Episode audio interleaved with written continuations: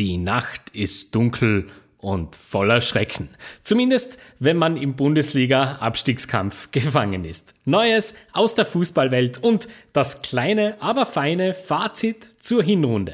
Das und noch mehr jetzt in der neuen Folge von Wadelbeißer, der Fußballtalk.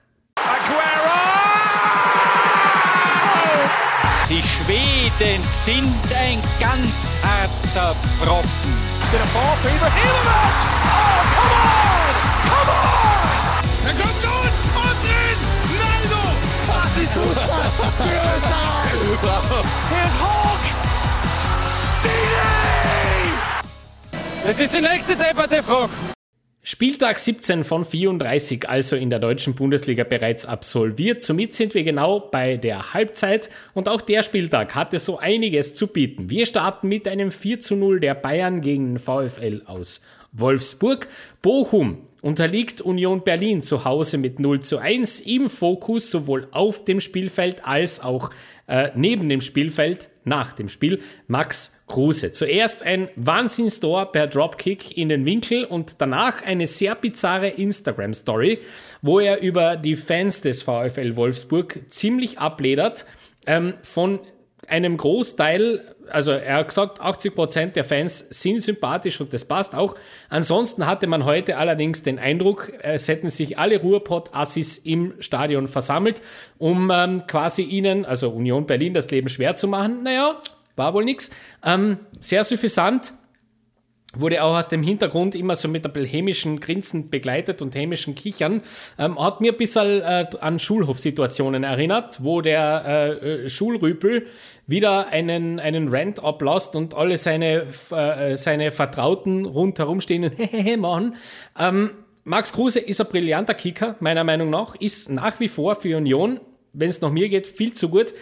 Ist aber auch ein bisschen eben ein Kultkicker geworden. Hat sich das halt so ein bisschen entwickelt. Ich glaube nicht, dass es organisch war, aber es ist jetzt so. Und als solch ein Kultkicker muss man zwischendurch wahrscheinlich auch solche Dinge liefern. Ob das immer gerade ins Ziel geht, hm, können wir darüber diskutieren. Für mich war es diese Wortmeldung nicht. Die muss er nicht machen. Ich finde sie auch nicht wirklich äh, gescheit. Aber ey, es ist Max Kruse, dementsprechend who am I to judge. Weiter geht's mit Eintracht Frankfurt gegen Mainz, wo die Frankfurter 1 zu 0 gewinnen. Mainz zeigt die schwächste Saisonleistung, ausgerechnet jetzt im letzten Spieltag. Generell ähm, ein Spieltag, und das werden wir dann später auch noch das ein oder andere Mal zumindest gedanklich äh, sehen. Ähm, es ist der letzte Spieltag der Hinrunde und das hat man vor allem aus physischer Komponente den Spielern schon so ein wenig, ein wenig angemerkt. Ähm, da sind einige Mannschaften wirklich schon am letzten Zahnfleisch dahergekommen. Beim 1 hatte ich auch den Eindruck, die waren schlampig.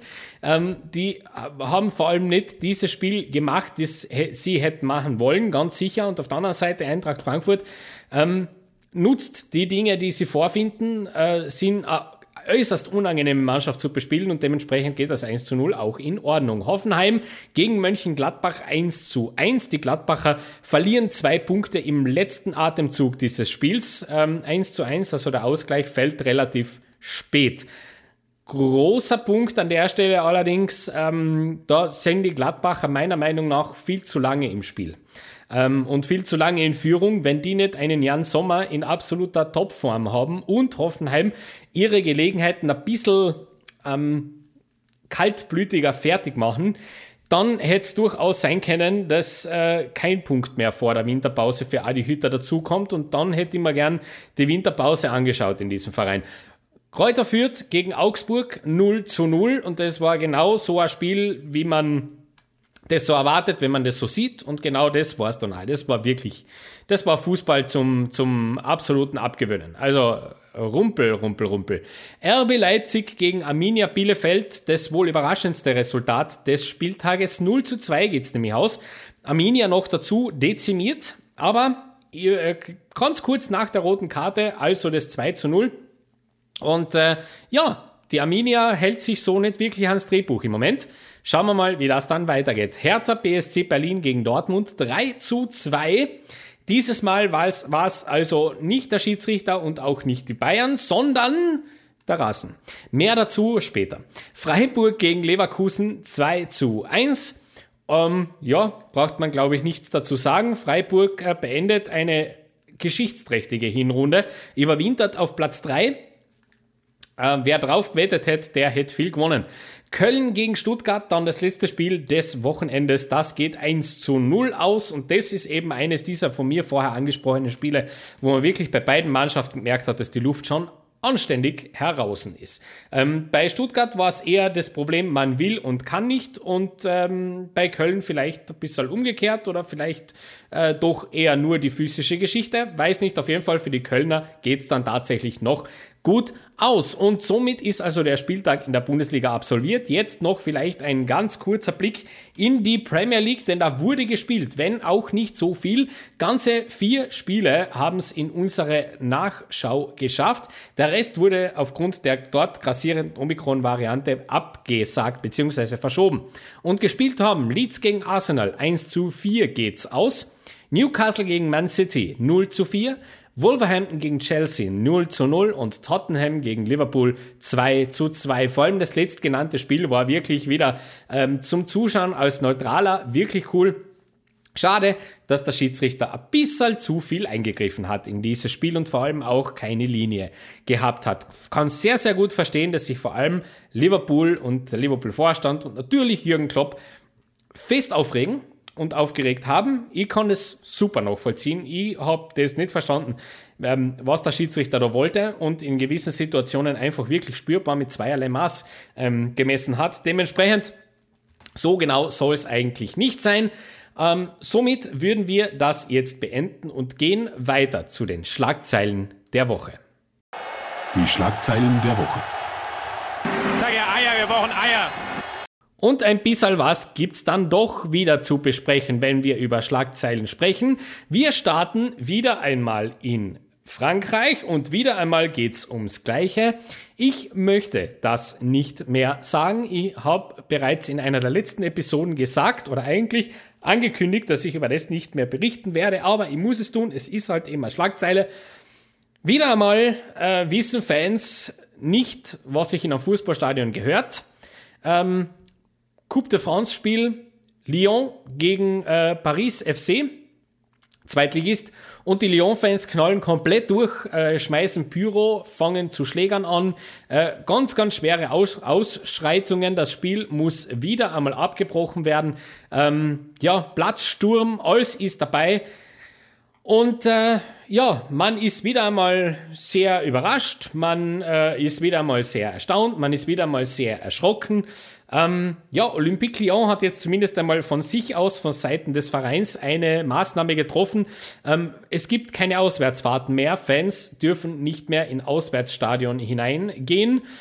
Und äh, mir geht's nicht mehr nicht weit genug. Ich stehe nach wie vor zu meiner Meinung, äh, die Saison äh, vielleicht ohne Fans fertig spielen. Einfach Punkt aus fertig. Einfach mal ein bisschen Symbolpolitik machen, das kennst du ja sonst in anderen Bereichen auch ganz gut, gell? Vor allem, wenn es um den Fußball geht. So, jetzt schauen wir weiter ähm, zu einem äh, österreichischen Legionär, der bald schon kein Legionär mehr sein wird oder wahrscheinlich dann vielleicht doch. Aber nehmen wir bei der Blaugrana. es geht um Yusuf Demir, der, äh, wir wissen es ja alle, von Rapid Wien nach Barcelona ausgeliehen ist seit dieser Saison.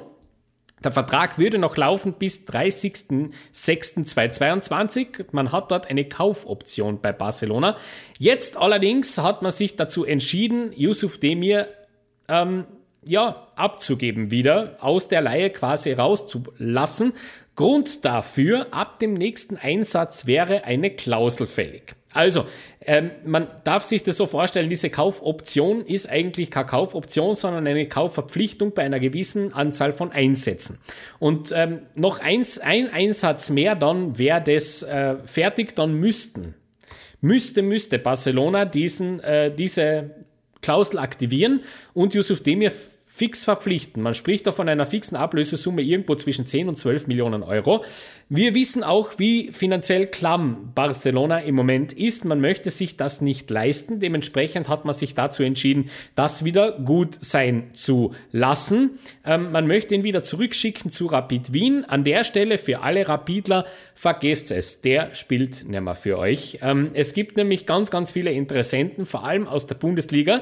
Dort drei Mannschaften im Besonderen nämlich die Eintracht aus Frankfurt, Bayern 04 Leverkusen und Borussia Dortmund. Drei sehr interessante äh, Vereine, die sich da äh, Yusuf Demir herausgepickt haben, wo man vielleicht etwas anfangen kann mit ihm. Jetzt äh, ist es dann an euch und diese Gedanken überlasse ich jetzt euch. Zu welchem dieser drei Vereine sollte Yusuf Demir gehen? Zu welchen dieser Vereine würde er gut passen und wo würde er vor allem auch spielen?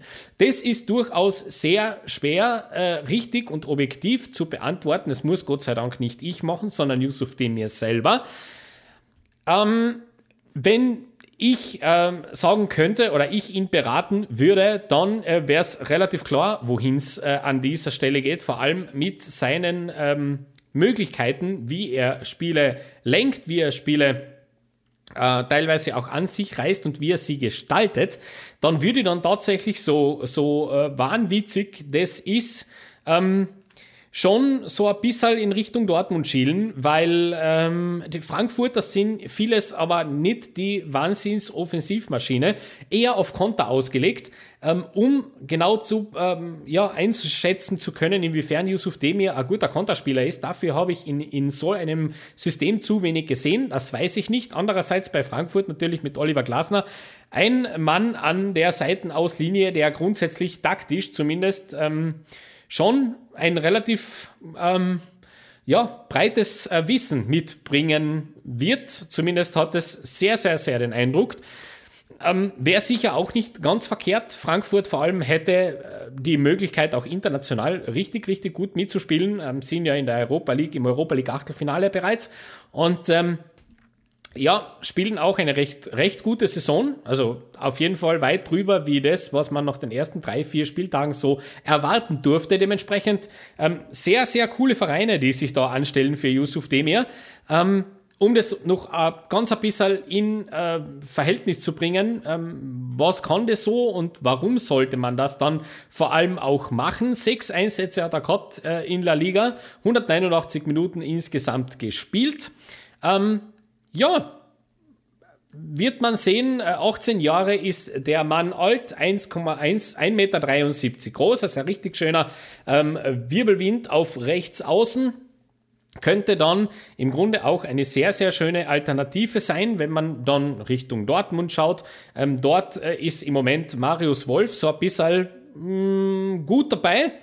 Bei Frankfurt ist es dann wieder ein bisschen anders. Da kommt jetzt vor allem äh, äh, Lindström so richtig in Fahrt. Dementsprechend ja, weiß ich nicht, ob das dann für Yusuf Demir so gut ausschauen wird, langfristig für eine Startelf-Geschichte. Also wird auf jeden Fall sehr, sehr spannend und wir bleiben bei Badel Beiser auf jeden Fall dran. Jetzt gehen wir ganz kurz in den internationalen Fußball und dort hat die UEFA aufhorchen lassen in dieser Woche. Man will nämlich die Nations League ein bisschen reformieren. Wir erinnern uns, der, das Turnier, das äh, in regelmäßigen Abständen immer wieder mal gespielt wird, wo es dann für große Turniere Startplätze gibt und auch eine eigene Trophäe.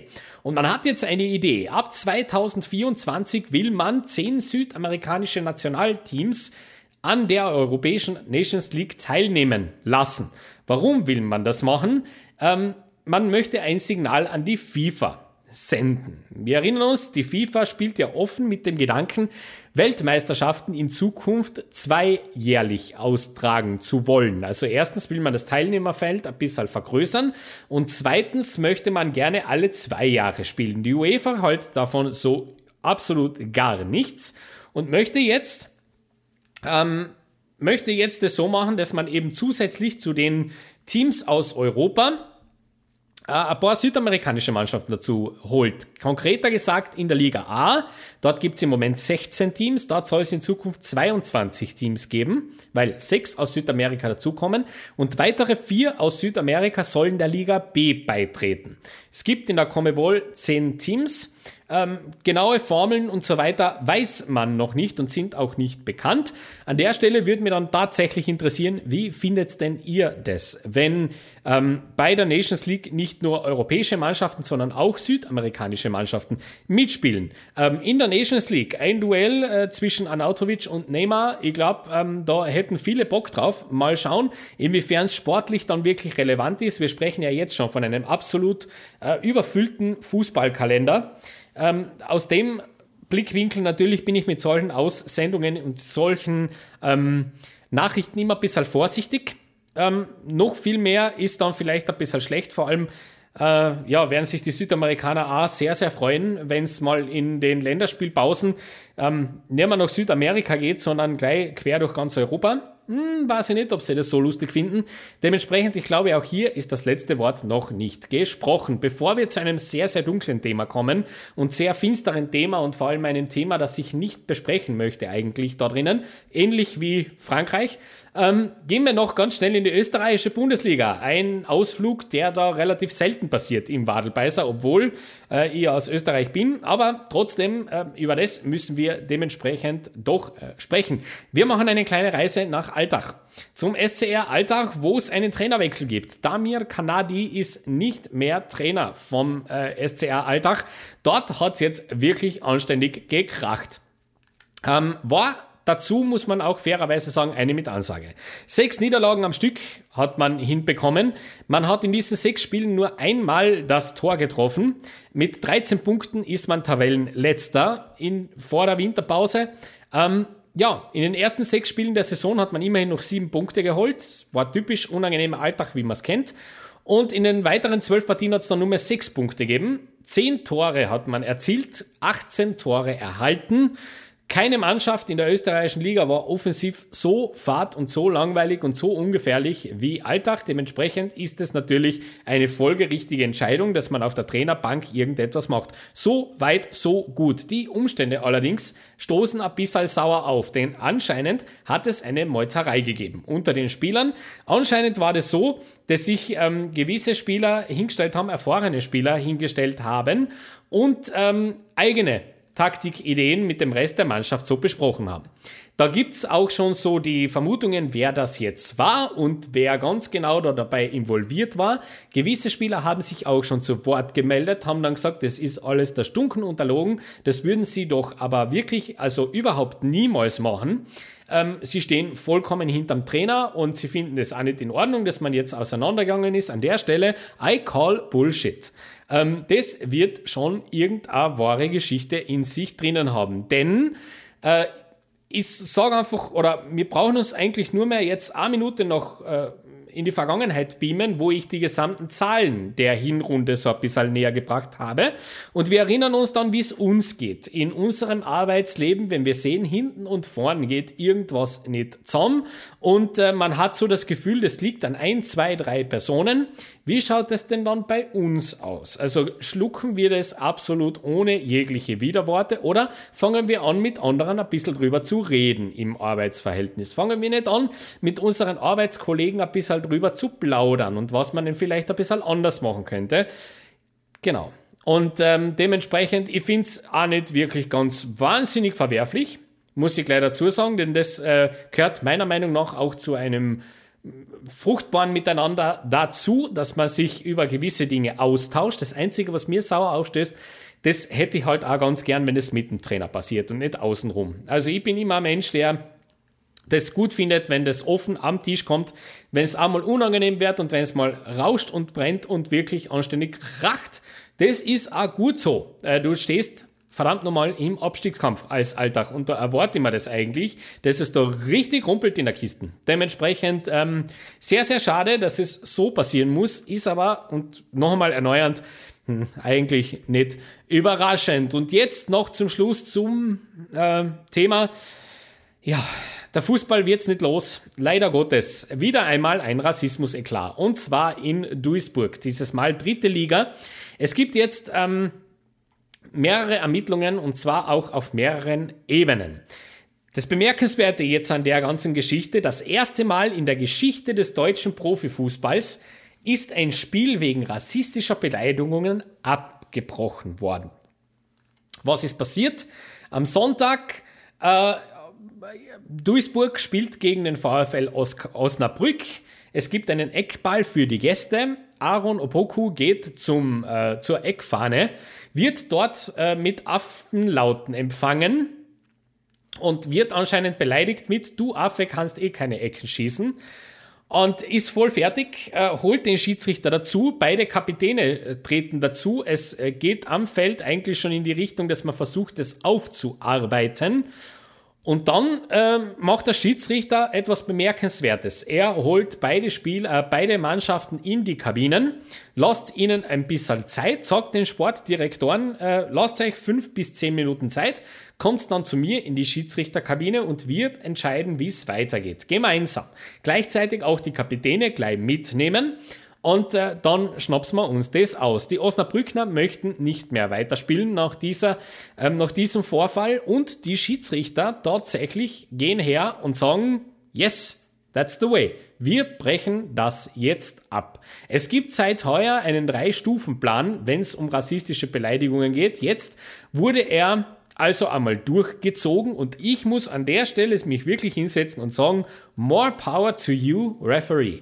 Ähm, genau so nämlich. Genau so gehört das gemacht. Das ist wunderbare Exekution. Genau so stelle ich mir Zivilcourage vor, wenn es um die Offiziellen geht. Das ist ihr Job. Leider ist es ihr Job. Dementsprechend erwarte ich mir und erhoffe ich mir für die Zukunft, dass es genau dort auch, ähm, ja, dass es genau so auch ähm, ähm, ähm, abgehalten wird. So kehrt es gemacht. Ganz, ganz tolle Aktion äh, vom Schiedsrichter-Team. Wirklich toll, auch vor allem sehr verständlich, weil er sich unmittelbar nach Spielabbruch auch den Kameras gestellt hat, das in aller Ruhe erklärt hat und das somit auch der Fußballwelt verständlich gemacht hat, worum es da gegangen ist und wie jetzt also die Ablöse, äh, Abfolgen waren. Ähm, Finde ich wirklich sehr, sehr, sehr bemerkenswert, wie das gegangen ist. Ähm, ja, der Staatsschutz ist eingeschalten. Äh, ja, Mal schauen. Ähm, der Schiedsrichter hat übrigens auch in seinem Sonderbericht, den er geschrieben hat, von den Affenlauten wörtlich berichtet. Das wird jetzt wieder nämlich so ein bisschen unterm Teppich gekehrt, weil das haben wir nicht alle gehört und das wissen wir jetzt gar nicht, ob so ist.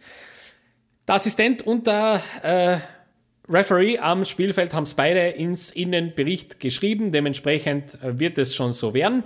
Wahrscheinlich ist es jetzt, dass die Partie neu angesetzt wird. Beide Clubs wollen das auch gerne. Ähm, es ist meiner Meinung nach dieser Abbruch ein Zeichen für Menschlichkeit gegen rassistische Anfeindungen und einfach ein eindeutiges Signal, dass man solche Trotteln in, äh, im Stadion einfach nicht mehr toleriert. Ähm, es ist zwar nur einer, ich weiß schon, das höre ich jetzt dann auch schon wieder, aber und ja, mit einem kannst du ja dann gehen und der ist ja jetzt nicht so wichtig. Trotzdem äh, ist es eine eindeutige Geschichte. Das ist für mich jetzt ein eindeutiges, ein eindeutiger Fingerzeig und ich hoffe, dass es auch in den höheren Ligen, wenn sowas passieren sollte, genau den gleichen Ablauf geben wird. Und dass es nicht exklusiv in den niederen Ligen so bleibt, weil das ist eh jetzt nicht so, das schauen eh nicht so viel.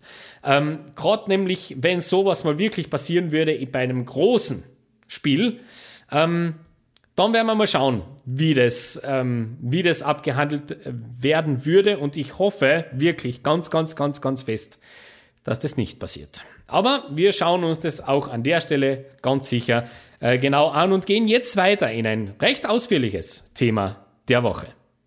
Das Thema der Woche. Aber dass Sie das nicht sehen, da kann ich nichts für, ja? Vielleicht haben Sie Ihre Haare in die Augen hangen. Nee, ich weiß es nicht. Für unser Thema der Woche nehmen wir uns die Bundesliga vor.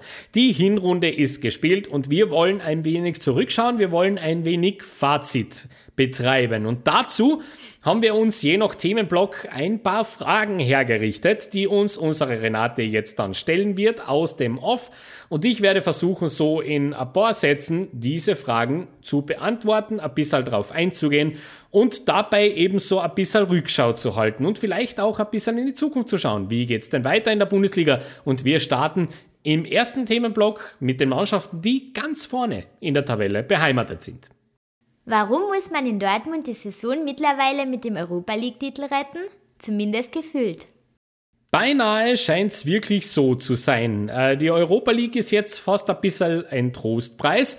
Ähm, in der Liga steht man auf Platz 2. Also, what's wrong? Naja, im Verein gibt es ein wenig Unruhe, um es einmal so zu sagen, seit doch einiger geraumer Zeit. Das wird natürlich jetzt befeuert durch eine gewisse Narrative, die man sich so zurechtlegt in Dortmund. Wir haben da beim Wadelbeißer schon über das ein bisschen gesprochen. Bezeichnend jetzt für mich war tatsächlich das Spiel gestern dann gegen die Hertha aus Berlin, das mit 3 zu 2 verloren geht, wo sich dann äh, Aki Watzke gestern bei Bild in einem Talk hinsetzt und äh, fast eine gute halbe Stunde über die Situation des BVBs ähm, Auskunft gibt. Und äh, ich war schon sehr überrascht. Ich war fast ein bisschen konsterniert von dem, was Aki Watzke da so zu Protokoll gibt. Ähm, mir fehlt ganz ehrlich äh, eine ganz, ganz große und wichtige Sache, die man sich ähm, als Verein, der einen Branchenprimus im Grunde jagen möchte und ihn ein bisschen beschäftigen möchte, das braucht man meiner Meinung nach und das ist die Selbsterkenntnis, es ist die Selbstreflexion. Meiner Meinung nach ist die nämlich bei Dortmund nicht gegeben. Man geht aus dem Spiel gegen Hertha mit einem XG-Wert von 0,75 raus, schießt dann trotzdem zwei Tore und Aki Watzke sitzt dann im Bild-Talk und macht den Rasen dafür verantwortlich, dass Borussia Dortmund dieses Spiel nicht gewonnen hat. Wörtlich hat er von einem Drecksspiel gesprochen und davon, dass äh, das natürlich der große, große Grund war, dass man Hertha nicht absolut in Grund und Boden gestampft hat. Kein Wort von den 25 Minuten Anfang der zweiten Hälfte, wo Borussia Dortmund das Fußballspielen absolut einstellt. Ähm, keine fußballerische Bemühung im, äh, bei den Schwarz-Gelben mehr. Nix davon ist da und weitere Aussagen aus diesem Interview mit der Bild waren dann auch, ähm, dass das große Problem von Borussia Dortmund eben das ist, dass jeder in ganz Fußball Deutschland erwartet, dass Dortmund ja die Bayernjäger sind. Und das tut einer Mannschaft natürlich nicht gut, weil da kommt dann große Erwartung und an der Erwartung zerschellen sie. An der Stelle möchte ich auch aber Arki Watzke noch einmal darauf aufmerksam machen, dass es er war, der äh, ganz, ganz groß von der Meisterschaft getönt war, der eigentlich wirklich über Jahre lang äh, jetzt dafür gesorgt hat, dass Borussia Dortmund dort steht, wo Borussia Dortmund jetzt erwartungshalber halt steht. Und ähm, dazu kommt dann jetzt auch auf der Trainerbank eine Besetzung, die, die ich zwar echt charismatisch und äh, echt auch taktisch wirklich nicht schlecht finde mit Marco Rose. Ich, ich, ich habe das an der Stelle ja auch schon ähm, kundgetan, dass ich von Marco Rose recht viel halt aber der natürlich von der Narrative her wunderbar dorthin passt. Also jetzt auch nach Hertha sind es die bösen Bayern. Und ist das dann wieder der böse Schiedsrichter, der äh, das wieder nicht funktioniert hat. Also sowas Blödes. Ähm, ja. Sehen wir im Signal Iduna Park die Real-Life-Version von der Herr der Ringe, Haaland und seine neuen Gefährten. Ein weiterer sehr, sehr guter Punkt. Ähm, ja, Erling Haaland spielt natürlich eine Wahnsinns-Hinrunde. Ja, who'd have thought? Also der ist einfach, ähm, wir sollten ihn genießen, solange er da ist. Ich verstehe, dass er bei Mannschaften, die nicht, ähm, bei Fans von Mannschaften, die nicht schwarz-gelb tragen, durchaus ein bisschen polarisiert. Das kann ich wirklich, wirklich sehr, sehr, sehr gut verstehen. Ähm, seine Zahlen allerdings sind tatsächlich sehr beeindruckend dafür, dass er wirklich auch eine Zeit lang verletzt war man hört es ja immer, ohne ihn ist Dortmund einfach eine Kategorie schlechter und es ist auf jeden Fall auch so. Das geben auch die Statistiken so her. Und trotzdem ähm, wollen wir jetzt diesen, äh, diese Frage möchte ich ein bisschen so nutzen, dass wir uns einmal ein paar Statistiken von Dortmund so anschauen. Ähm, woran liegt es denn eigentlich, dass Dortmund ein bisschen unterperformt, zumindest gefühlt, ähm, nicht dort äh, auftaucht, zumindest was die Performances so angeht, wo man sie gerne hätte. Ähm, wir erinnern uns ja, Didi Hamann hat ja ähm, als Experte auch wirklich äh, harte Worte gefunden, die arbeiten Fußball, die spielen nicht Fußball und es ist eigentlich für das, was sie kadermäßig zu bieten haben, ein bisschen zu wilde. Dazu muss man gleich sagen, 34 Punkte aus der Hinrunde ist nicht übel. Das ist nicht übel. Man hat eine 65-prozentige Win-Ratio, also 65% der Spiele wurden gewonnen. Nichts dazu zu sagen, grundsätzlich. Wird aber sehr klar, wo das, wo das Problem liegt, wenn man sich die genauen Auflistungen so ein bisschen anschaut. Heimform bei Borussia Dortmund ist nämlich gut. Äh, da haben wir äh, Punkte pro Spiel 2,67. Das heißt, auf gut Deutsch, die Dortmunder sind eigentlich eine Heimmacht. Die machen das richtig, richtig gut. Ähm, ja, haben nur eben äh, zu Hause dann gegen die Bayern verloren. Dann schauen wir auf die Auswärtsform. Und da haben wir ein bisschen ein Problem. Acht Partien wurden gespielt. Drei wurden gewonnen, ein Unentschieden und vier Niederlagen. Punkte pro Spiel, also 1,25. Ähm, Tordifferenz in diesen Auswärtsspielen plus 1, also ein Tor mehr geschossen als erhalten, 15 zu 14 steht's da. Insgesamt sind wir bei 41 zu 26, äh, also erzielte Tore gegen ähm, ja, erhaltene Tore. Das ist ein bisschen wenig. Das wird vor allem auch unterfüttert, wenn man sich das ein bisschen drüber schaut, ähm, in, die, in den so geliebten XG-Wert, also Expected Goals-Wert der äh, at home, also zu Hause, wirklich um ein bisschen besser ist. Nicht so wahnsinnig ähm, auffällig, weil ähm, ganz interessant, die Dortmunder schießen zu Hause aus ihren Möglichkeiten mehr Tore, als sie dürften. Die haben nämlich zu Hause einen XG-Wert von 1,81 und haben 2,89 Tore zu Hause dann wirklich e-, effektiv geschossen. Das ist zu viel. Sieht man jetzt ganz, ganz deutlich. Dagegen spricht aber dann auch, wenn man die äh, erhaltenen Tore sieht, da sieht man einfach, dass die auswärts in der Hinrunde 1,75 Tore im Schnitt erhalten haben. Das ist zu wenig. Man hat es auch auswärts nicht geschafft, zu Null zu spielen. Keine Clean Sheets auswärts. Ähm, da hat man meiner Meinung nach ein riesen, riesengroßes Problem. Woher, woran liegt es dann jetzt wirklich? Naja, ähm, die Innenverteidigung der Dortmunder ist ein bisschen ein Problem. Man sieht, äh, Mats Hummels läuft seiner Form total hinterher. Viele äh, Böszungen behaupten ja, dass äh, die ganz, ganz tolle Form wahrscheinlich nicht mehr kommt, weil er jetzt halt auch schon in ein Alter gerät, wo man vor allem gegen schnelle Mannschaften Riesenprobleme bekommt. Äh, unterschreibe ich an der Stelle, vor allem dann gegen ganz, ganz schnelle, ganz starke, konterstarke Mannschaften ist es wirklich nicht mehr zu übersehen dass du Mats Hummels auf diesem Niveau eigentlich nicht mehr spielen lassen darfst. Sind die Bayern unaufhaltsam? Warum funktioniert das mit Julian Nagelsmann schon so gut? Viel zu gut funktioniert das eigentlich schon mit Julian Nagelsmann bei den Bayern. Ähm, die Bayern äh, beenden die Hinrunde natürlich als Tabellenführer, äh, haben 43 Punkte gesammelt. Man ist somit also neun Punkte vor den Dortmundern. Äh, böse Zungen behaupten, der äh, Meistersekt ist bereits eingekühlt. Mal schauen, wie es dann wirklich auch in der Rückrunde ausschaut. Die Zahlen geben den Bayern einfach bei allem recht. Ähm, Punkte pro Spiel zu Hause 2,67, auswärts 2,38, gibt einen Schnitt von 2,53 Punkten im Schnitt. Ähm, was soll man dazu sagen? Also offensichtlich fällt auch die Auswärtsform gegenüber der Heimform nicht so beträchtlich ab, wie das viele wahrscheinlich gerne hätten. Das Einzige, was wirklich auffällt in den Statistiken, wenn man sich das so ein bisschen durchrechnet, auswärts kriegen es die Bayern nicht hin zu Null zu spielen. Das ist äh, einfach das. Und äh, man hat ja auch schon äh, am Anfang der Saison äh, so Stimmen gehört, von wegen die Innenverteidigung der Bayern, die wackelt. Also Upamecano und auch ich war einer davon, muss ich mir an der Stelle natürlich eingestehen. Ich war ja auch einer von diesen, jenen, der äh, so gesagt hat, naja, ob das so wirklich eine ganz gescheite Idee war mit der J. Upamecano da hinten, ohne einen neben ihm, der ihn quasi wirklich dann anleitet und ihm ein bisschen die Responsibility herunternimmt, weiß nicht. Ähm, tatsächlich vergisst man bei der J. Upamecano ganz, gern, ganz, ganz gerne, dass der halt richtig jung ist noch.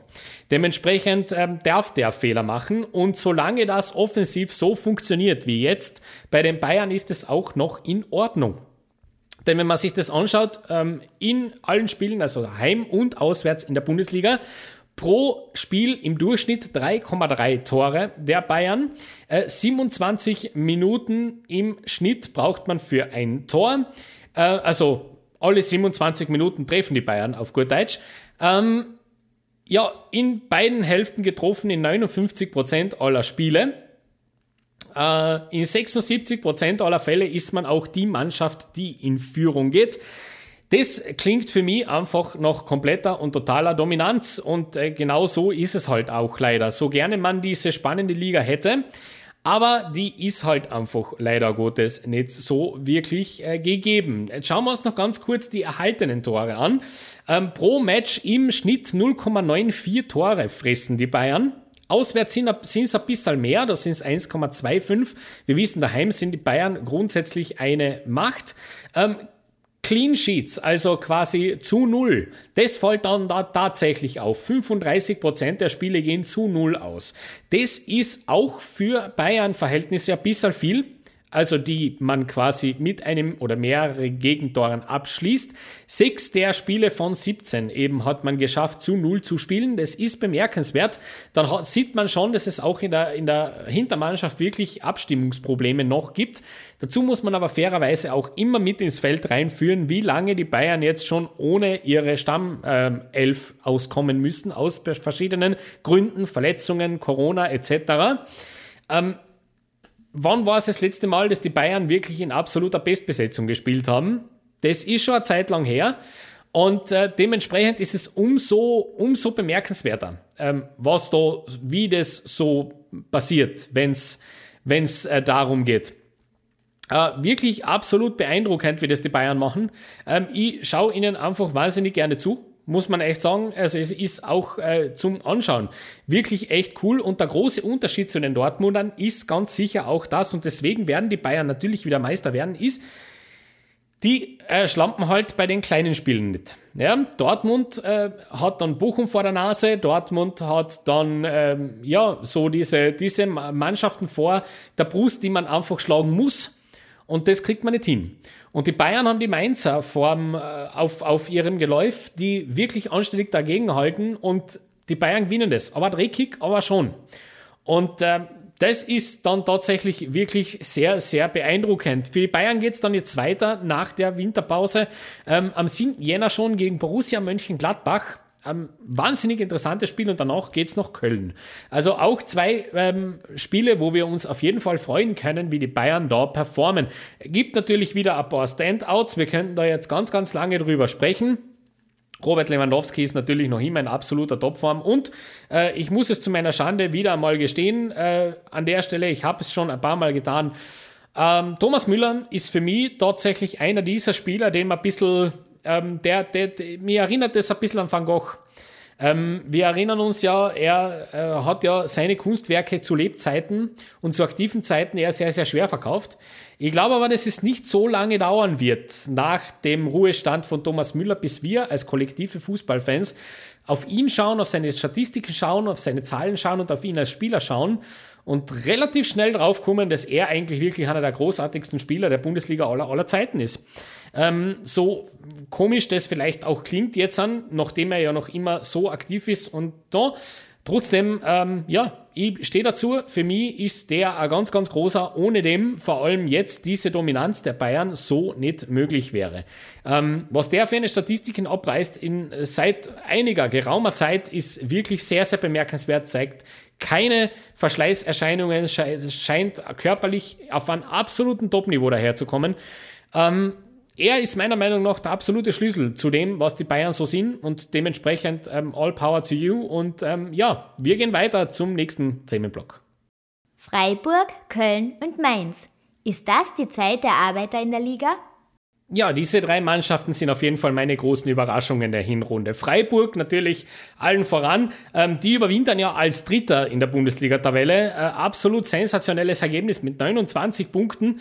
Ähm, ist man also direkt hinter Borussia Dortmund. Woher kommt es? Äh, meiner Meinung nach sehr, sehr trotzdem am Ende recht einfach zu erklären. Die wissen sehr genau, was sie tun. Äh, vor allem gibt es keine Abfälle, wurscht, wo man spielt. Äh, ganz interessant, die Punkte pro Spiel, nämlich zu Hause 1,75 im Durchschnitt, auswärts 1,67 im Durchschnitt. Das heißt, wir haben es da nicht mit einer typischen Freiburger Heimmannschaft zu tun, die eben zu Hause eine Festung bauen und auswärts sich hinten reinstellen, parken und warten mal, was passiert, sondern die Freiburger zeigen heuer einen richtig guten Kick. Und dementsprechend ist es auch nicht überraschend, dass die dort stehen, wo sie stehen. Wir sind da immerhin bei einer Mannschaft, die im Schnitt pro Spiel 14,2 Schüsse aufs Tor abgibt. Das spricht nicht wirklich für eine Mannschaft, die nur hinten drinnen steht und wartet. Auch wenn die Anzahl der zu Null Spiele ähm, auswärts natürlich höher ist mit 56 Prozent. Grundsätzlich der Umzug ins neue Stadion also wunderbar geglückt. Ich freue mich wahnsinnig für vor allem natürlich Christian Streich. Ähm, trotzdem aber auch ein großes Kompliment an diese Mannschaft, die erstens mal auf jeden Fall, die exzellent zusammengestellt, sehr, sehr ausgewogen zusammengestellt. Jeder weiß, was er wo zu tun hat und jeder weiß ganz genau, worum es geht.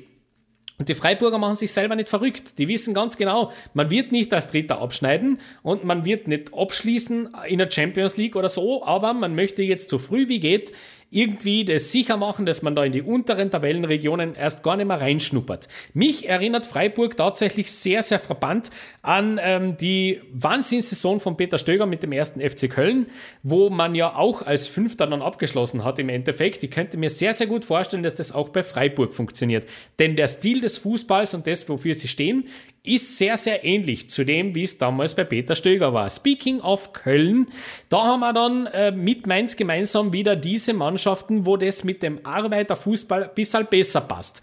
Denn die haben beide eine exzellente Heimform. Zwei Punkte im Schnitt bei Köln zu Hause, auch genauso wie bei Mainz. Auswärts sind es dann nur 0,88 bzw. 0,75 Punkte. Ähm, das spricht dann schon wieder eine ganz eindeutige Quote. Köln kriegt es auch nicht gebacken, auswärts zu Null zu spielen. Generell eine Mannschaft, wo es immer Spektakel gibt, wo es immer kracht und, und knallt. Ähm, 6% der Spiele wurden nämlich zu Null bestritten. Also, naja, Dafür hat man äh, zu Hause eine sehr beeindruckende Statistik, wie ich finde, mit 16,56 Torschüssen pro Spiel. Das ist für Köln echt cool. Vor allem deswegen, weil es im krassen Gegensatz dazu steht, wie Köln in den vergangenen Jahren so aufgetreten ist. Und die Mainzer, Bo Svensson äh, scheint wirklich ein absoluter Top-Trainer zu sein, der ähm, Mainz erstens mal DNA eingeflößt hat, sie eine brillante Rückrunde hat spielen lassen und jetzt in dieser Saison sieht man ein bisschen eine Veränderung. Jetzt plötzlich fangen die Mainzer zum Fußballspielen an. Jetzt plötzlich möchten die Mainzer gerne ein wenig den Ball haben und jetzt plötzlich fängt man dann wirklich auch an, mitzuspielen. Äh, das sieht man vor allem in der durchschnittlichen, ähm, im durchschnittlichen Ballbesitz mit 45 Prozent hat man sich da auf jeden Fall ein bisschen ähm, gehoben. 35 Prozent der Spiele zu null absolviert, davon 56, also 56 Prozent der Spiele zu Hause zu null. Ähm, und nur in äh, 24% der Spiele hat man es verabsäumt, ein Tor zu schießen.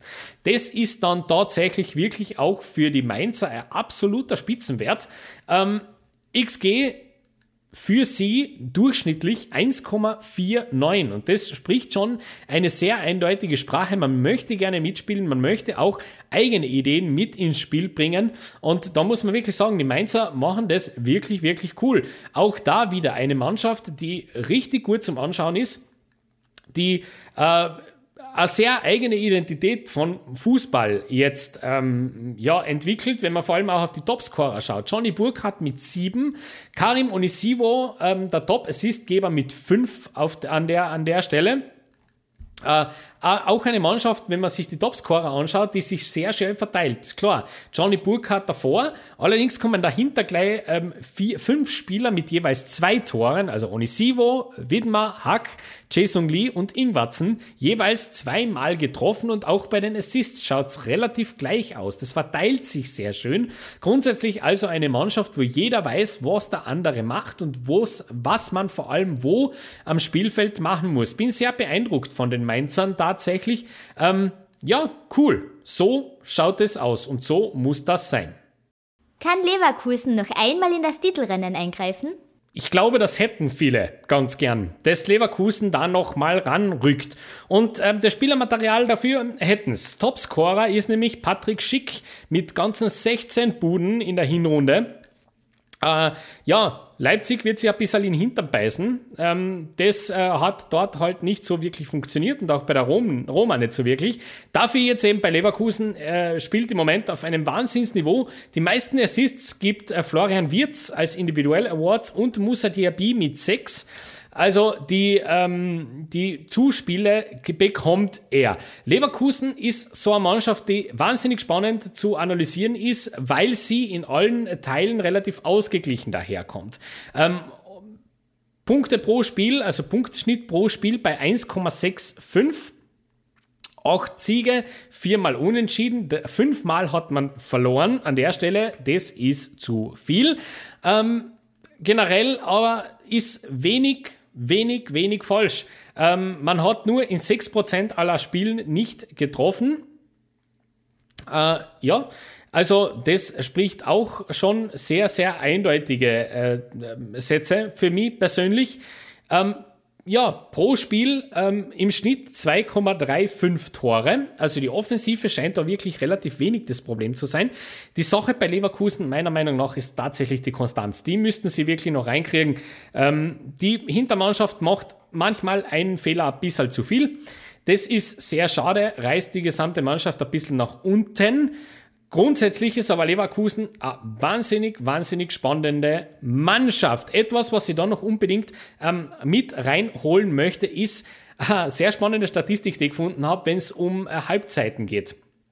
Äh, Punkte pro Spiel, wenn es nur erste Hälfte geben würde, hätte ähm, Bayer Leverkusen 2,06 Punkte gesammelt. Wenn es dann nur zweite Hälfte gäbe, dann wären es plötzlich nur mehr 1,59. Also die zweite Hälfte bei Leverkusen, die zweite Halbzeit, die fällt ab. Die fällt äh, beträchtlich, nämlich nicht nur ab, äh, das ist wirklich ein bisschen beängstigend. Ähm, kommen immer raus wie die Feuerwehr und die machen das richtig, richtig gut. Allerdings dann, wenn es dann wirklich äh, in, die, in die langfristige Geschichte geht, dann ähm, funktioniert bei den, dann geht bei den Leverkusen, Leverkusen, Leverkusenern, das ist rauskrieg, nicht immer alles so hundertprozentig zusammen. Äh, Expected Goals sind wir auch bei 1,46. Dementsprechend auch da sind wir expected ein bisschen weiter drunter, wie wir eigentlich wirklich sind. Deswegen ähm, auch die Befürchtungen vieler Experten, dass man vielleicht sogar als Leverkusen im Moment ein bisschen überperformt. Ähm, kann ich an der Stelle schwer beurteilen, aber wenn du halt einen Menschen vorn drin stehen hast, der dir in einer Halbserie 16 Tore schießt, dann musst du dir das schon ein bisschen gefallen lassen, dass das vielleicht ein bisschen zu viel ist. Äh, ich hoffe allerdings, sie kriegen ihre, ihre Konstanz ein bisschen ähm, geschissen und dann könnte Bayer Leverkusen da richtig nochmal äh, eingreifen in dieses Rennen, wenn es dann um die oberen Plätze in der Tabelle geht. Denn man ist tatsächlich ähm, nur äh, sechs Punkte hinter den Dortmundern und das muss jetzt auf jeden Fall das Ziel sein, dass man die noch holt. Sind Hoffenheim und Frankfurt der Beweis dafür, dass Geduld im Fußball unterbewertet wird? Was sind wir denn nicht schon alle zusammengesessen nach ein paar Runden, nach sieben, acht Runden und haben Oliver Glasner angezählt als Head Coach von Eintracht Frankfurt und haben Sebastian Hoeneß angezählt als Head Coach von der TSG aus Hoffenheim. Vor allem bei den Frankfurtern war das schon, war das schon richtig auffällig.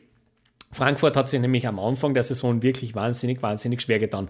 Äh, sogar Eintracht-Fans mussten das sehr schnell zugeben, dass das wirklich kein schöner Fußball ist. Noch dazu haben die Ergebnisse einfach nicht zusammengepasst. Also kein Wunder, dass man da schon ein bisschen ungeduldig geworden ist in Frankfurt. Und jetzt seit ein paar Runden scheint das ganz anders anzuschauen, auszuschauen. Plötzlich weiß man wieder relativ genau, wofür die Eintracht steht. Das war nämlich, glaube ich, ein großes Problem am Beginn der Saison. Man hat nicht so wirklich einordnen können, welchen Fußball möchte denn Glasner jetzt spielen. Ist es der Ballbesitzfußball? Ist es ein Konterfußball? Ist es der Kampffußball? Ist es ein offensiv ähm, schnelles Umschalten? Ist es ein defensiv hinten dicht machen? Ist es ein Flügelspiel? Ist es das Spiel durch die Mitte? Und jetzt plötzlich seit zwei, drei, vier Spieltagen weiß man es. Die Eintracht hat sich wieder darauf besonnen, wo sie herkommen. Sie sind jetzt wieder eine Mannschaft, die sehr, sehr schwer zu schlagen ist, die gegen die es sehr unangenehm zu spielen ist, die vor allem auch unglaublich schnell kontern und auf den äh, Flügeln auch die große individuelle Qualität jetzt zusehends finden. Natürlich vor allem Philipp Kostic, aber auch Jesper Lindström jetzt in den letzten paar Spielen, jetzt kommt der Bursche wirklich ähm, wirklich heraus. Dementsprechend sind die Statistiken, die man jetzt da so findet, eher nur so mm, mehr oder weniger aussagekräftig, denn da fällt ja auch noch die sehr, sehr schwere erste Hälfte der Hinrunde hinein. Aber grundsätzlich eben eine Mannschaft, die spannend ist. Also ich schaue die Eintracht wahnsinnig gerne an. Vor allem auch deswegen, weil eben sehr, sehr schwer zu bespielen, sehr schwer zu schlagen. Ich bin einer derjenigen, der auch sagt, passt mir bei der Europa League ein bisschen auf die Eintracht auf. Das könnte äh, durchaus ein Bewerb sein, wo man sich recht gut findet. Ähm, wenn man sich da ein bisschen konsolidiert und auch äh, die Stärken jetzt wirklich, wirklich gut hinkriegt, dann äh, wird es wahrscheinlich sehr, sehr gut passen. Und was die Hoffenheimer betrifft, Da hat man es ja eigentlich immer gewusst. Großes Verletzungspech bei den Hoffenheimern. Jetzt hat also Sebastian Höhne seine Mannschaft wirklich benannt und jetzt schaut es richtig gut aus. Vor allem die Heimform spricht Bände 2,13 Punkte pro Spiel, dafür auswärts nur 1,2. Das müssen sie auf jeden Fall noch besser hinkriegen. Torerfolge scheinen zu stimmen. Äh, overall 2,06 Tore pro Spiel. Das ist in Ordnung. 1,53 bekommt man im Schnitt pro Spiel. Das ist so halb in Ordnung. Das könnte auf jeden Fall noch besser werden. Äh, ist auf jeden Fall aber eine Frage der Zeit, wenn Sebastian Hönes mit der Mannschaft so weiter ähm, arbeiten wird und kann dann wird es ganz, ganz gut passen. Ähm, Topscorer Ilias Bebu bei der TSG aus Hoffenheim und das ist sehr, sehr spannend, denn da haben wir die führende Torschützenliste mit 5, 4, 3, 3 und 3. Bebu, Rütter, Baumgartner, Dabur und Brun lassen. Also auch da verteilt sich's recht schön. Auch da ist es also eher das Kollektiv, wo man drüber, drüber kommt. Fünfter und Sechster ist man jetzt in der Hinrundentabelle und ähm, ja, schaut super aus. Ist die Red Bull-Idee in Leipzig gescheitert? Ja, ohne Frage. Ähm, gescheitert ist vielleicht ein bisschen ein harter Ausdruck, aber diese Trainerentscheidung, die man getroffen hat, jetzt eben mit Jesse Marsch gegen äh, Domenico Tedesco spricht, für mich eine sehr, sehr eindeutige Sprache. Domenico Tedesco, ähm, schön war das nie, was er fußballerisch veranstaltet hat. Äh, in Moskau war es erfolgreich, da hat man auch ein bisschen versucht, mit diesem Trend, ähm, mit dieser Idee zu brechen, was Tedesco angeht. Trotzdem, äh, wenn man Leipzig jetzt anschaut, äh, ich mache mir ein bisschen Sorgen ich mache mir wirklich ein bisschen Sorgen um den Verein, nicht, dass jetzt da mein Herz an diesem Verein hängt, um Gottes Willen, aber die Statistiken sind wirklich nicht schön. Vor allem äh, hat Leipzig, und das werden es äh, nicht moderiert kriegen jetzt so schnell, Leipzig hat ein schweres Auswärtsproblem. Punkte pro Spiel auswärts, nämlich Hase 0,5. Äh, zum Vergleich, zu Hause ist man eigentlich relativ gut, ist man mit zwei Punkten pro Spiel im Schnitt unterwegs.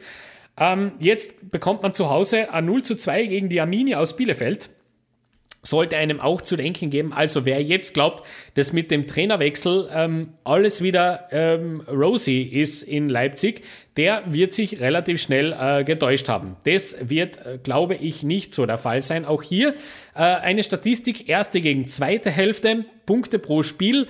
Wenn es nur erste Hälfte gäbe, 1,53. Äh, ja. Und äh, wenn es nur eine zweite Hälfte gäbe, dann kriegen wir, zu also kriegen wir auswärts nur 0,25 Punkte zusammen im Schnitt. Ähm, also zweite Hälfte auswärts gehört immer, immer, immer dem Gegner. Und das ist wirklich, wenn man sich den, äh, den, den Kader so anschaut, absolut nie zu verstehen. Die haben so, so riesiges Talent da drinnen. Äh, vor allem Christoph Kunku äh, spielt im Moment ein, Wahnsinns, äh, ein Wahnsinnsfußball. Fünf Assists, sieben Tore also da gibt es nichts zu sagen. Ist für mich auch der Spieler, der, also ich wäre nicht überrascht, wenn der nicht mehr so viele Spiele bei den Leipzigern macht. Ähm, ja, den werden sich sehr, sehr viele Scouts ganz, ganz genau anschauen.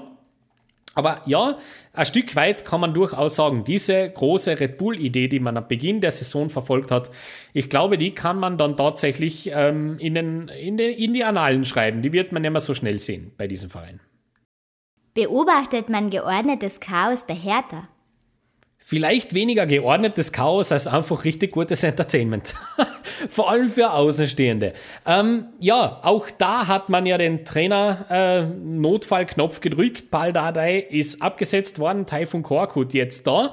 Ähm, die Zeit für Bewertung von Korkut ist mir noch ein wenig zu kurz, muss ich äh, wirklich sagen. Äh, das kriege ich noch nicht auf die Reihe. Aber äh, was ich auf die Reihe kriege, ist mir die Auswärtsform von Hertha BSC ein bisschen äh, genauer anzuschauen. Man hat nämlich auswärts eine Tordifferenz von minus 18. 0,78 äh, Punkte im Schnitt. Generell äh, weist die Hertha die zweitschlechteste Tordifferenz der Liga auf mit minus 15, 20 geschossene Tore, 35 erhaltene. Das ist einfach schlecht. Ja, das ist einfach ganz, ganz mies. Man hat äh, auf Hertha Seite ein paar Mal richtig, richtig schön auf den Latz bekommen. 4 zu 0 gegen Mainz auswärts, 6 zu 0 gegen Leipzig, auswärts 5 zu 0 gegen die Bayern, auswärts dementsprechend, ob man jetzt die Tordifferenz äh, wirklich so hernimmt, das äh, scheint einmal so ein bisschen fraglich zumindest. Ähm, generell habe ich jetzt aber vor allem aus dem Spiel gegen äh, Dortmund schon so ein bisschen was mitgenommen. Ähm, vor allem habe ich es ihnen sehr, sehr hoch angerechnet, dass die Hertha da war als die Dortmunder beschlossen haben, wir mögen halt gerade jetzt einmal nicht für 20 Minuten, wir brauchen einmal ein bisschen Luft. Ähm, da war die Hertha da. Und das ist etwas, was eigentlich nicht für einen Absteiger spricht. Ähm, man steht zwar irgendwo da unten drinnen, in dem Dunstkreis des, der Relegation, ähm, aber das ist genau das, was ich mir von so einer Mannschaft eigentlich erwarte. Dass man sich herstellt und sagt, okay, da gibt uns jetzt ein vermeintlich stärkerer Gegner eine Chance und die verdammt nochmal nutzen wir jetzt. Und das hat die Hertha gemacht, auch wenn es zum Schluss ein bisschen eng war. Äh, aber vollkommen verdient, dieses 3 zu 2. Und das hat mir dann tatsächlich ein bisschen was gegeben, wo ich mir dann äh, durchaus still bei mir gedacht habe, naja, vielleicht, vielleicht, vielleicht äh, ist es ja was, wo die Hertha ein wenig aufbauen kann, zumindest für die Zukunft. Ähm, könnte man sich an der Stelle auf jeden Fall wünschen. Äh, ich bin allerdings äh, noch nicht sold darauf, dass es jetzt schlagartig äh, alles besser wird. Ich glaube, die Saison geht einfach nur darum, dass man sich äh, findet, dass man äh, möglichst ganz, ganz unangenehme Tabellenregionen vermeidet und dass man dann äh, mit mehr oder weniger Optimismus in eine neue Saison geht, natürlich und ganz, ganz zwingend mit neuem Trainer. Ich glaube aber, das ähm, wird schon so kommen. Wolfsburg und Gladbach. Zwei Anwärter für internationale Plätze in Nöten. Wo ist der Ausweg? Heieiei. Zwei Mannschaften, über die es sich auf jeden Fall ganz kurz zu sprechen lohnt. Nummer 13 und Nummer 14 in der Tabelle. Ähm, vier Punkte, respektive äh, drei Punkte über dem Relegationsplatz. Also, ähm, da unten ist es richtig eng und Wolfsburg und Gladbach mittendrin. Ähm, ja, wo ist der Ausweg? Äh, denn wo die Probleme sind, das äh, ist doch ganz, ganz eindeutig zu sehen. Also vor allem, wenn es um Gladbach geht, da äh, ist es am Silbertablett. Ähm, wir haben da eine Mannschaft, die ähm, zerfällt, die ähm, jetzt mittlerweile ein bisschen unterschiedliche Interessen entwickelt, dessen Spieler ähm, eindeutige Ausrichtungsproblematik haben, die nicht äh, wirklich genau wissen, was bringt der Fußball, den wir da spielen? Ist immer sehr, sehr schlecht. Ähm, vor allem dann auch, wenn man den zukünftigen Spielplan anschaut. Da geht es nämlich zuerst jetzt gegen die Bayern und dann gegen Bayer Leverkusen. Also viel Spaß. Ähm, ja, Homeform passt mit 1,75 Punkte pro Spiel. Ist nicht großartig, ist nicht weltbewegend, aber auf jeden Fall besser als 14. 0,56 Punkte auswärts allerdings ist richtig, richtig mies. Ähm, ja, was soll man, was soll man schon groß da, dazu sagen? Ähm, die, sind, die sind absolute Underperformer, ähm, nämlich die Statistiken, und das ist wirklich das, wenn man ein bisschen drauf schaut, die geben das eigentlich gar nicht so wirklich her. Ähm, das müsste eigentlich gar nicht so wahnsinnig, wahnsinnig sein.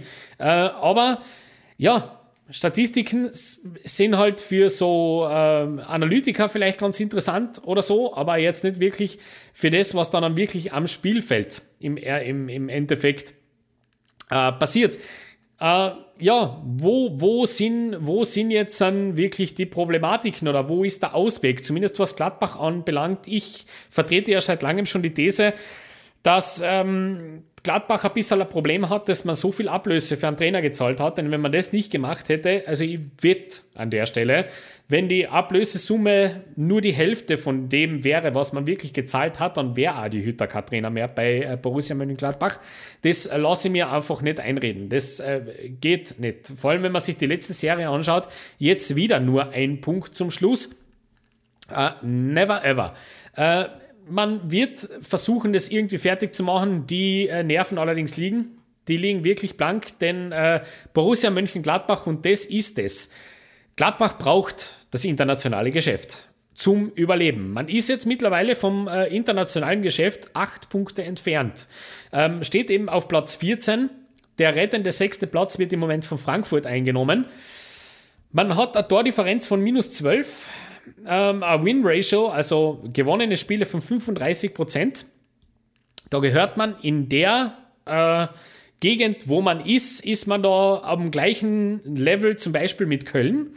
Ähm, das funktioniert, man frisst nur viel zu viele Tore. Ah, sorry, Gladbach, jetzt habe ich meine Zeile verschaut. Nur 29% Win-Ratio. Jetzt haben wir es. 29% Win-Ratio mit 19 Punkten.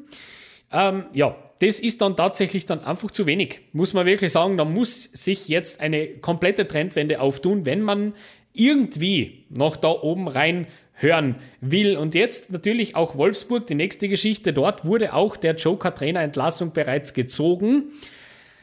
Ähm, die Sache ist nur, das hat überhaupt nichts geändert. Ähm, Florian Kofeld hat zwar gut gestartet, genauso wie sein Vorgänger, so ein Zufall. Ähm, man wird aber allerdings jetzt äh, auch da munter, eben mit den angesprochenen 20 Punkten, mit einem Kader, der viel zu gut ist für einen Platz 13 in der Bundesliga. Und das Interessante und das Spannende jetzt ist schon, wenn man sich die Pressekonferenzen von Florian so anschaut, es klingt verdächtig. Also ich, ich, ich, ich, ich bekomme sehr große Bremen-Vibes, wenn ich mir das so anhöre. Ähm, in sämtlichen Aussagen, es ist jeder schuld außer er. Es ist jeder schuld außer seine taktische äh, Einstellung und äh, ja, wir, wir, wir war das große Wort jetzt in sämtlichen Pressekonferenzen. Wir gehen da gemeinsam durch, weil wir wissen, was wir machen müssen, denn es liegt ja wirklich, also wir brauchen das und wir schaffen das und so. Ähm, ich weiß nicht, ob man das jetzt ein bisschen überstrapaziert, diese ganze Geschichte, aber auch in Wolfsburg liegen, äh, also man nervelt ein bisschen. Und das mit Recht äh, Punkte pro Spiel overall, also alles zusammen 1,18. Jo. Ähm, hm, 29 Tore bekommen. Das ist ähm, ganz, ganz mies. Äh, Im Schnitt sind es äh, 1,71 pro Spiel, die man, die man kriegt. Und äh, was bei Wolfsburg auf jeden Fall auffällt, ist, dass auch offensiv einfach die Tore im Moment nicht fallen. Äh, die äh, Rate an verwerteten Torschüssen liegt bei Hasen 7%. Also nur, äh, gell? Das muss man sich jetzt einfach mal vorstellen. Nur 7 von 100 Schüssen geben, finden das Tor. Ähm, das ist ähm, einfach zu wenig. Ganz einfach. Äh, das kriege krieg ich einfach nicht hin. Äh, mit dem Talent muss da mehr drinnen sein. Und bitte schiebt man das jetzt nicht auf die Jungen, die da vorne drin stehen. Die Probleme liegen ganz woanders. Wir haben das an der Stelle schon einmal thematisiert ähm, das meiner Meinung nach durch das Fehlen eines starken Mittelfelds da ein großes Problem herrscht. Ähm, das müssen sie äh, gewuppt kriegen. Hat gut ausgesehen, wie Kofeld übernommen hat, aber ähm, das wird eine Herkulesaufgabe, ohne Zweifel. Keine Ausreden mehr. Wird das noch besser bei Stuttgart? Ist heuer die Saison, wo die Augsburger wirklich nicht mehr rauskommen? Zwei Fixabsteiger. Gibt's die schon? Geht es nur mehr um die Relegation? Die letzten drei Fragen habe ich jetzt zusammengenommen, weil es im Grunde ein großer Themenbereich ist, den wir jetzt da abspulen. Wir haben nämlich die letzten vier Mannschaften in der Tabelle. Äh, als Tabellenschlusslicht die Spielvereinigung führt mit fünf Punkten aus 17 Spielen.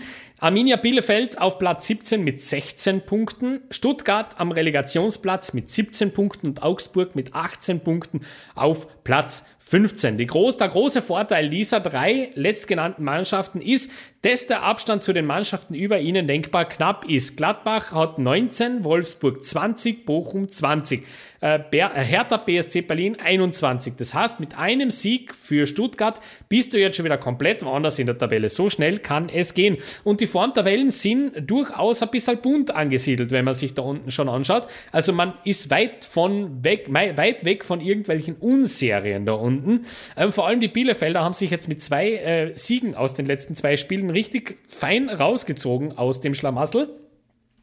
Generell natürlich weit weg von dem, wo der wirkliche Anspruch äh, grundsätzlich wäre, vor allem wenn es um Stuttgart und Augsburg geht. Ähm, dass die Arminia ein großer Abstiegskandidat ist, das ist nichts Neues mehr. Ich glaube, äh, da sollte man sich auch keinen falschen Illusionen hingeben. Das große, spannende äh, Geschichterl drinnen ist tatsächlich Stuttgart. Ähm, die sind nämlich äh, bei den, sind immer Lieblinge von Statistikern, weil die wenn es um Statistik geht, eigentlich viel zu schlecht dastehen dafür, wo sie eigentlich stehen müssten. Äh, die haben nämlich beispielsweise dort bei den, äh, bei den XG-Werten, die sind auch besser aufgestellt wie ein Bochum, die sind auch besser aufgestellt wie eine Union Berlin, die weit, weit weg sind von den Stuttgartern und trotzdem kriegen sie es irgendwie nicht äh, gebacken. Bei der Arminia und bei Augsburg ist es tatsächlich genau das eingetreten, was man äh, schon lange eben im Fall von Augsburg vor allem vermutet hat, dass irgendwann dieses Jahr kommt, wo es vielleicht nicht mehr so viele Mannschaften gibt, die schlechter sind wie einer selber. Jetzt ist es also dann tatsächlich wirklich irgendwo passiert, dass Augsburg voll unten reinrutscht, auch wenn die Art, die man da so sieht, zwischendurch gar nicht einmal so übel ist. Nur jetzt eben, wenn man sich am Wochenende ganz kurz ein bisschen reingelugt hat in dieses Augsburg-Fürth-Spiel.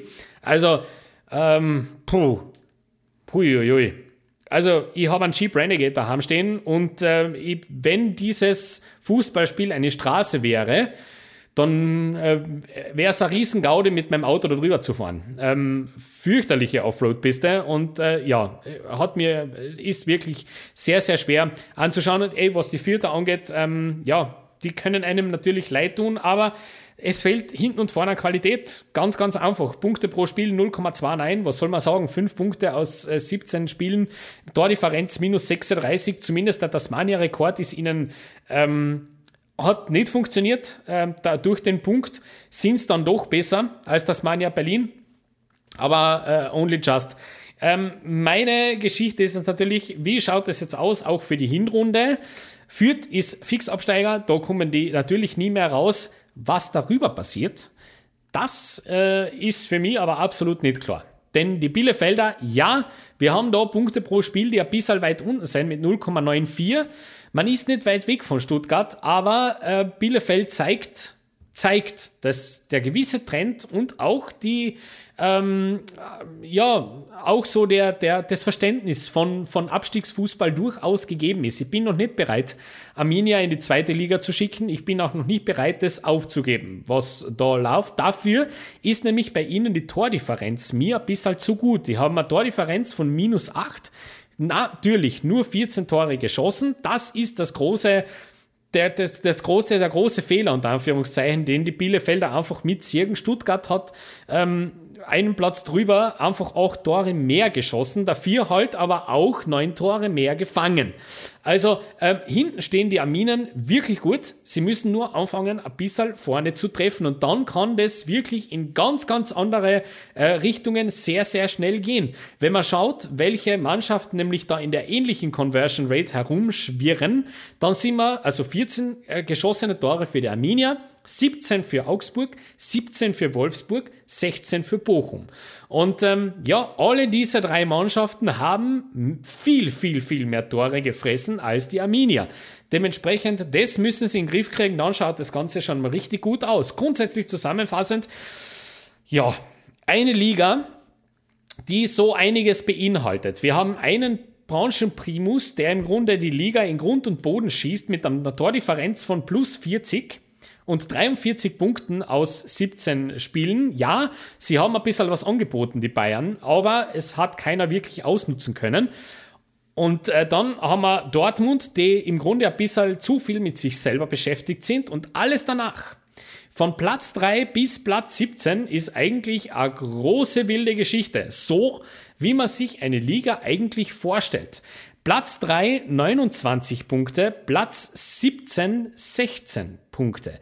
Das heißt, die trennen wirklich nicht so viel, wie es jetzt im Moment ausschaut. Wir haben da genau 13 Punkte zwischen Platz 17 und Platz 3. Und das garantiert auf jeden Fall für eine wahnsinnig spannende Rückrunde, äh, die ihr bei uns beim Badelbeißer ganz sicher hautnah verfolgen könnt. Und jetzt schauen wir noch zum Abschluss auf unsere letzte Wadelbeißer 11 der Hinrunde. Die Wadelbeißer 11. Im Tor Jan Sommer, die Verteidigung Evan Dicker, Jonathan Tah und Dayot Upamecano. Das Mittelfeld Sebastian Rode und Sali Özcan. Offensives Mittelfeld Leroy Sané, Thomas Müller, Marco Richter und im Sturm Anthony Modest und Isaac Belfodil. Also, wir bleiben rein in der Bundesliga, klar, weil in England einfach zu wenig los war. An dieser Stelle, danke fürs Zuhören, danke fürs Dabeisein. Der Wadelbeißer macht jetzt Pause bis ins nächste Jahr, bis die Bundesliga wieder startet. Freue mich, wenn wir uns auch da wieder hören und äh, seid auch sicher, dass wir uns auch die Premier League noch ein bisschen genauer anschauen. Aber nachdem da draußen noch nicht so wirklich klar ist, wie das jetzt alles so weitergeht, werden wir das einfach einmal ein bisschen auf die Seite legen und uns dann darum kümmern, wenn es soweit ist. Bis dorthin allerdings alles Gute, viel Spaß, frohe Weihnachten euch allen und einen guten Rutsch ins neue Jahr. Macht es gut und Baba.